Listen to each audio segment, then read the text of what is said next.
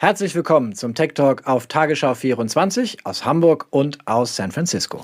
Auch diese Woche wieder die wichtigsten Tech-Themen in zehn Minuten. Heute unter anderem US-Wahlen. Was haben Facebook und Twitter gelernt? Außerdem, wie Mark Zuckerberg Lobbyarbeit für Facebook macht. Und hat eine Geldspende den TikTok-Deal befördert. Außerdem, wie ein Roboter Delfine im Aquarium ersetzen könnte. Der Countdown läuft, Björn, noch zwei Wochen, dann wählen die USA einen neuen Präsidenten und im Fadenkreuz der Beobachter steht natürlich auch die Frage, welche Rolle spielen die großen sozialen Netzwerke bei diesen Wahlen? Vor vier Jahren gab es vor allem Kritik an Facebook. Das Netzwerk hatte Falschinformationen über Hillary Clinton, die demokratische Präsidentschaftskandidatin, verbreitet. Es ging auch um die Beeinflussung durch Russland. Unter anderem lancierte Fake News wieder über die sozialen Medien. Dieses Mal wollen Twitter, Facebook und Co. es besser machen, Markus. Das zumindest versprechen sie. Und was halten sie? Facebook, YouTube oder Twitter, die gehen nämlich deutlich schneller gegen Falschinformationen und Verschwörungsmythen vor als noch 2016. Katharina Borchert vom Browserhersteller Mozilla im Silicon Valley hat dem Tech Talk erläutert, was sich seit 2016 bei den Netzwerken getan hat. Alle haben sogenannte War Rooms installiert, wo ähm, die genau die richtigen Leute zusammensitzen, um frühzeitig Missinformationskampagnen äh, zu erkennen und möglicherweise gegensteuern zu können.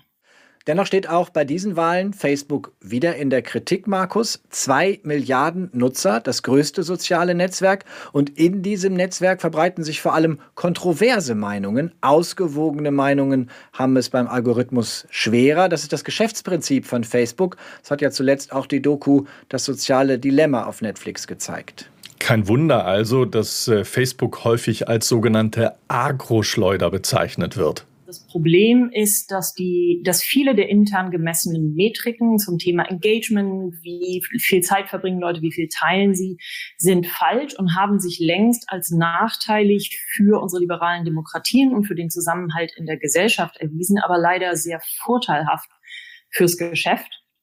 Und ähm, ich glaube, dass Zuckerberg insbesondere er selber das viel zu lange nicht ernst genug genommen hat und ähm, versucht hat, weit jegliche Mitverantwortung dafür weit von sich gewiesen hat und auch heute immer noch sich seinen, ähm, seinen Shareholdern ähm, an der Börse sehr viel mehr verpflichtet fühlt als uns als Nutzern und als, als Teilnehmern in dieser Demokratie.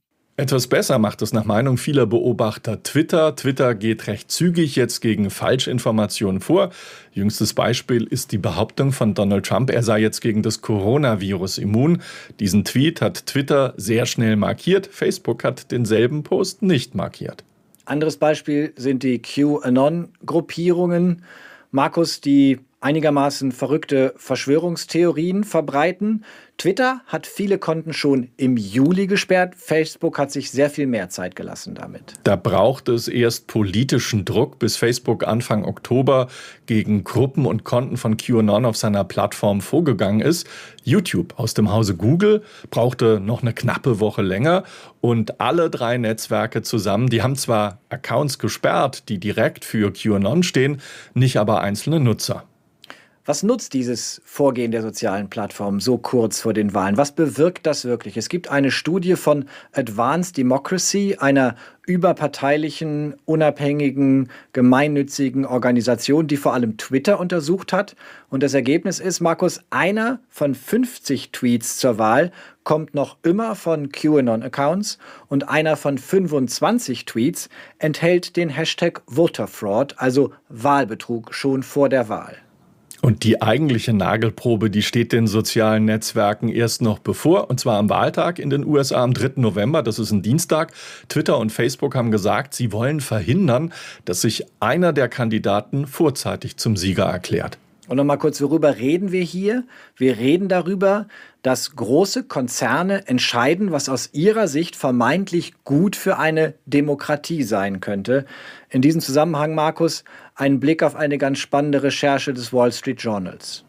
Ja, ein Artikel, der wirklich super spannend ist. Das Wall Street Journal hat nachgezeichnet, wie intensiv Mark Zuckerberg in den vergangenen Monaten Lobbyarbeit betrieben hat. So hat er sich zum Abendessen mit Donald Trump getroffen im Weißen Haus, aber auch mit Ben Shapiro.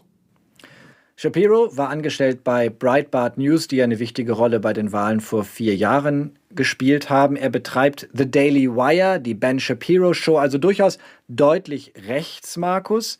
In der Folge dieser Lobbyrunde soll Facebook dann seine Algorithmen so angepasst haben, dass sie die Inhalte eher linksliberaler Medien seltener ausspielen. Clara Jeffrey, die Chefredakteurin von Mother Jones zum Beispiel, ein eher linksliberales Portal, hat in einem Tweet gezeigt, was das für ihre Website bedeutet. Ja, und diese Kurve, Markus, hat auch durchaus wirtschaftliche Folgen für ein Internetportal wie Mother Jones. Die Chefredakteurin Jeffries schätzt, dass sie durch den veränderten Facebook-Algorithmus rund 400 bis 600.000 Dollar pro Jahr weniger einnimmt. Um Geld und um Politik geht es auch bei unserem nächsten Thema. Ja, es geht um TikTok. Die US-Regierung hatte ja ein Verbot der chinesischen App angekündigt. Der Ausweg damals, ein Deal mit Oracle und Walmart für einen gemeinsamen Betrieb hier in den USA. Aber dieser Deal ist nach wie vor nicht genehmigt. Denn es steht nach wie vor die Genehmigung des US-Finanzministeriums aus.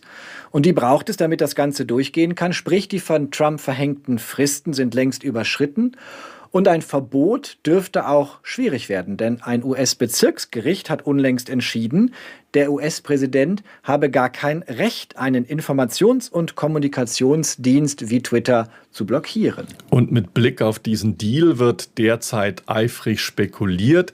Und das Ganze hat auch etwas ein sogenanntes Geschmäckle, aber vielleicht ist es ja auch nur ein Zufall. Larry Ellison, Oracle-Mitgründer, hat am 14. September eine Viertelmillion Dollar an den Wahlkampffonds von Lindsey Graham gespendet. Das ist ein republikanischer Senator, der jetzt bei den US-Wahlen am 3. November zur Wiederwahl ansteht. Das Pikante an der Spende, genau einen Tag vorher war das Übernahmeangebot von Microsoft für TikTok gescheitert. Und damit war nur noch das Konsortium von Walmart und eben Oracle im Rennen. Senator Graham hat selbst gesagt, er habe Trump angerufen und ihm eine Übernahme TikToks durch Oracle und Walmart schmackhaft gemacht. Und auf Twitter hat Graham dann auch Trump beglückwünscht, der den TikTok-Deal schon gebilligt hatte. Eine Viertelmillion, das ist eine ungewöhnlich hohe Spende für Allison. Das Timing ist also durchaus auffällig. Ob sich Allison Spende tatsächlich auszahlen wird, ist indes ungewiss. Klein ist diese Spende dagegen gemessen am Kaufpreis für einen neuen Roboter, um den es jetzt gehen soll. Der kostet nämlich 5 Millionen US-Dollar, umgerechnet rund 7 Millionen Euro. Ein zweieinhalb Meter langer Delfin. Und der sieht täuschend echt aus. Auch dank aufwendiger Silikonhaut bewegt er sich wie ein echter Delfin im Wasser. Dahinter steckt das Unternehmen Edge Innovations aus Los Angeles. Edge Innovations, die waren durchaus unangenehm aufgefallen durch Monster in Filmen wie Anaconda, aber auch durch echte Herzensstürmer wie in Free Willy und der Roboter Delfin soll nun Artgenossen in Aquarien ersetzen und den eingesperrten Delfinen damit zur Freiheit verhelfen. Ist das nicht schön? Lass uns noch über einen anderen Herzensstürmer sprechen. Ich hoffe, du ah, bemerkst die feine Freund. Ironie meinen Freund Elon Musk. Ja, genau, das ist der mit den schicken Elektroautos aus dem Silicon Valley. All die Wochen habe ich mich gefragt, Björn, warum eigentlich meine E-Mail-Anfragen an die Pressestelle von Tesla ähm, nicht ankommen und nicht beantwortet werden. Jetzt ist es raus. Bei Tesla gibt es offenbar keine Pressestelle mehr. Die E-Mails landen wohl im digitalen Nirvana. Also nimm es nicht persönlich, Markus. Elon Musk hält einfach wenig von Journalisten an sich. Es gibt aber noch einen anderen Trend, der nicht nur für Tesla gilt. Unternehmen wollen immer mehr Themen selbst setzen, über eigene Kanäle bestimmen, was bekannt wird. Die klassische Pressekonferenz hält nicht nur Musk nicht mehr ab. Als er den Bau der Gigafactory in Berlin angekündigt hat, ist er ja überraschend bei der Verleihung des goldenen Lenkrads aufgetreten stattdessen. Und das zeigt uns, Tesla ist und bleibt unter Elon Musk vor allem eines, eine One-Man-Show. Da bin ich aber froh, dass wir hier eine Two-Man-Show bleiben. Markus, noch dafür im klassischen Medium Tagesschau 24. Und nicht irgendwo im digitalen Nirvana. Übrigens, Björn, habe ich dir schon gesagt, warum hinter mir die französische Fahne eigentlich weht? Nein. Man, passt auch nicht. Passt eigentlich nicht, aber das ist sozusagen an, an eine Referenz an meine Nachbarn. Die kommen aus Frankreich, die ziehen hier weg, mussten ihr Geschäft wegen Corona dicht machen und ziehen in eine Gegend, wo es billiger ist, ähm, ganz in den Süden von Kalifornien. Und deswegen habe ich die französische Fahne gehisst. Also nicht wundern, wir senden hier immer noch aus dem Silicon Valley, aus dem schönen San Francisco. Außerdem sind wir auch zu finden bei YouTube natürlich. Dort nach Tagesschau suchen und schon landet man auf der Playlist des Tech Talks. Und natürlich gibt es uns auch in der ARD Mediathek und hoffentlich nächste Woche wieder im Glotzophonium. Bis dahin und tschüss. Au revoir, bis nächste Woche.